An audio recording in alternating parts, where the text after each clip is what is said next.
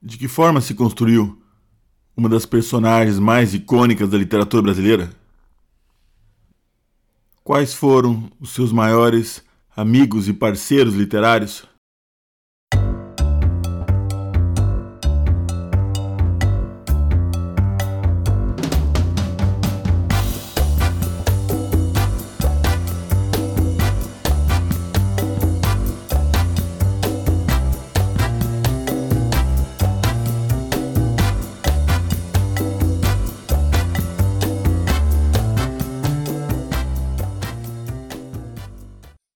Boa tarde a todos. Eu sou o Rodrigo de Novaes e vocês estão no Samba, Prosa e Rapadura.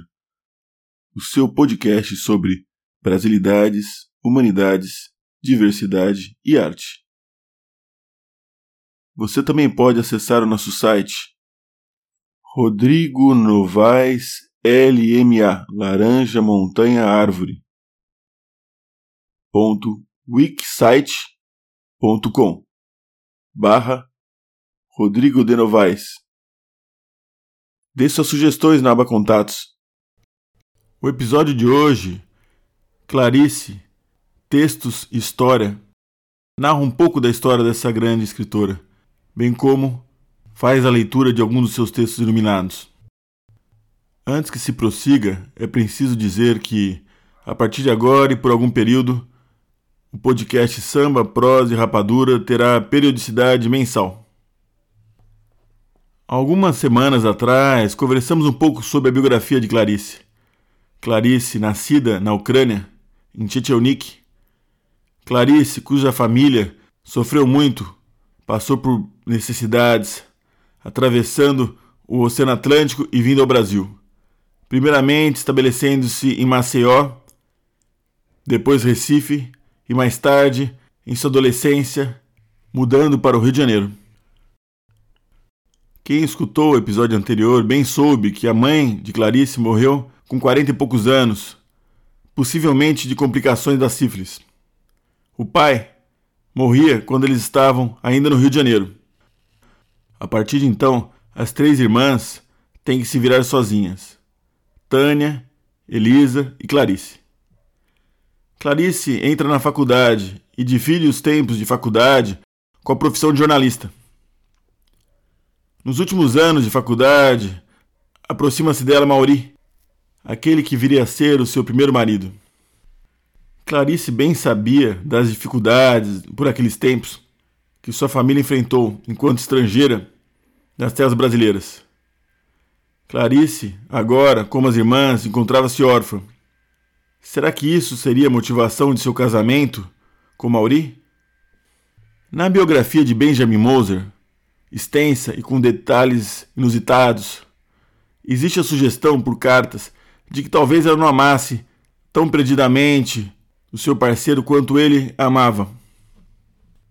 Os dois se casam e Clarice publica o seu primeiro livro, Perto do Coração Selvagem. A obra teve um estrondoso sucesso e repercussão na mídia. Mais tarde, Clarice muda-se para o exterior com seu marido. Eles vão para a Itália, onde lá acompanham o fim da Segunda Guerra Mundial. Depois mudam-se para a Suíça. Clarice se incomoda com um cotidiano, até então, totalmente desconhecido para ela. As festas e os encontros de diplomatas, a futilidade das ricas esposas dos cônsuls e representantes parlamentares. Uma vida de aparências, enfim. Em certo ponto, pelas cartas que remete a Elisa e Tânia, observa-se claramente que se encontra insatisfeita. E talvez essa indecisão da moça Clarice, de vinte e poucos anos, antes do casamento, esteja representada nesse primeiro livro, Perto do Coração Selvagem. Na obra coabitam Joana e Lídia, e ambas são espectros opostos, antíteses pertencentes a uma mesma Clarice. Joana é personagem enigmática, espontânea, a personagem verdadeiramente perto do coração selvagem, que se aproxima dos animais. As metáforas de comparação são muitas na obra. Enquanto Lígia é a recatada moça de classe média, que espera casar, ter filhos, nada de novo. Ora, Em seu primeiro momento, na Europa, viajando com o marido por muitos e muitos anos, Clarice não foi mais do que isso. Uma esposa. Uma esposa de um diplomata que evitava escandalizar, dar opiniões fortes. Pouco depois, ela publica o livro Lustre, um dos seus romances menos conhecidos. Por esses tempos, torna-se grande amiga de Fernando Sabino e de outras personalidades como Rubem Braga. Sua protagonista vive muito mais no mundo das ideias do que no mundo real. Como tantas outras heroínas da famosa escritora, acabando atropelada ao final do livro. Pouco tempo depois, Clarice faz pela sua primeira vez terapia. Vamos agora a um trecho de sua obra. Bebeu o licor com prazer e melancolia.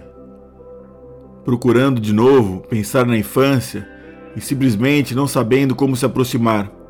De tal modo a esquecera e de tal modo ela lhe parecia vaga e comum. Querendo fixar o anis, como se olha um objeto parado, mas quase não possuindo seu gosto, porque ele fluía, desaparecia, e ela só conseguia a lembrança como vagalume que apenas desaparece. Gostou da noção que lhe surgiu, como vagalume que apenas desaparece. E notou que pela primeira vez pensava em vagalume na sua vida, e no entanto, vivera tanto tempo junto deles. Refletiu confusamente sobre o prazer de pensar em alguma coisa pela primeira vez. Era isso. Anis roxo como lembrança.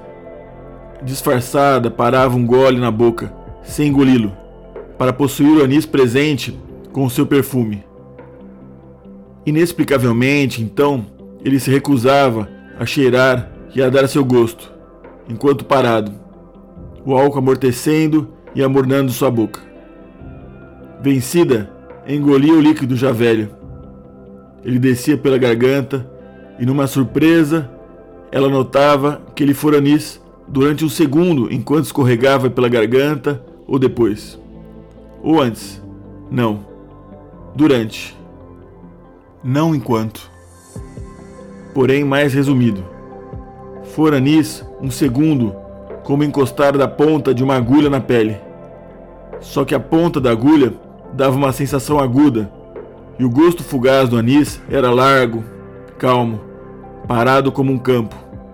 Isso, um campo de anis. Como olhar para um campo de anis. Parecia-lhe que jamais estava sentindo o gosto do anis, mas já se sentira. Nunca no presente, porém no passado. Depois que acontecia, ficava-se pensando a respeito, e esse pensamento a respeito era o gosto do anis. Moveu-se numa vaga vitória. Cada vez compreendia mais o anis, tanto que não podia quase relacioná-lo com o líquido da garrafa de cristal. O anis não existia naquela massa equilibrada, senão quando essa se dividia em partículas e se espalhava como gosto nas pessoas sob uma atitude de calma e dura claridade, não se dirigia a ninguém e abandonava-se atenta como a um sonho que se vai esquecer. Atrás de movimentos seguros, tentava com perigo e delicadeza tocar no mesmo leve e esquivo, buscar o núcleo feito de um só instante. Enquanto a qualidade não posa em coisas, enquanto que assim não se desequilibre amanhã. E há um sentimento para a frente e outro que decai. Um triunfo tênue e a derrota. Talvez apenas a respiração. A vida só fazendo e a evolução do ser sem o destino. A progressão do amanhã não se dirigindo à noite, mas atingindo-a. Vamos agora a um outro trecho. Parte de um conto de nome As Águas do Mundo. Aí está ele, o mar, a mais ininteligível das existências não humanas. E aqui está a mulher, de pé na praia, o mais ininteligível dos seres vivos. Como ser humano fez um dia uma pergunta sobre si mesmo, tornou-se o mais ininteligível dos seres vivos. Ela e o mar. Só poderia haver o encontro de seus mistérios se um se entregasse ao outro. A entrega de dois mundos incognoscíveis, feita com a confiança com que se entregariam duas compreensões. Ela olha o mar, é o que pode fazer. Ele só lhe é delimitado pela linha do horizonte, isto é, pela sua incapacidade humana de ver a curvatura da terra. São seis horas da manhã. Só um cão livre hesita na praia, um cão negro. Por que é que um cão é tão livre? Porque ele é o mistério vivo que não se indaga. A mulher hesita porque vai entrar. Seu corpo se consola com sua própria exiguidade em relação à vastidão do mar, porque é a exiguidade do corpo que o permite manter-se quente, e é essa exiguidade que a torna pobre e livre gente, com sua parte de liberdade de cão nas areias. Esse corpo entrará no ilimitado frio que sem raiva ruge no silêncio das seis horas. A mulher não está sabendo, mas está cumprindo uma coragem. Com a praia vazia, nessa hora da manhã, ela não tem o exemplo de outros humanos que transformam a entrada no mar em simples jogo leviano de viver. Ela está sozinha. O mar salgado não é sozinho porque é salgado e grande. E isso é uma realização. Nessa hora, ela se conhece menos ainda do que conhece o mar. Sua coragem é a de, não se conhecendo, no entanto, prosseguir. É fatal não se conhecer, e não se conhecer exige coragem. Por hoje é só, pessoal. Boa tarde a todos.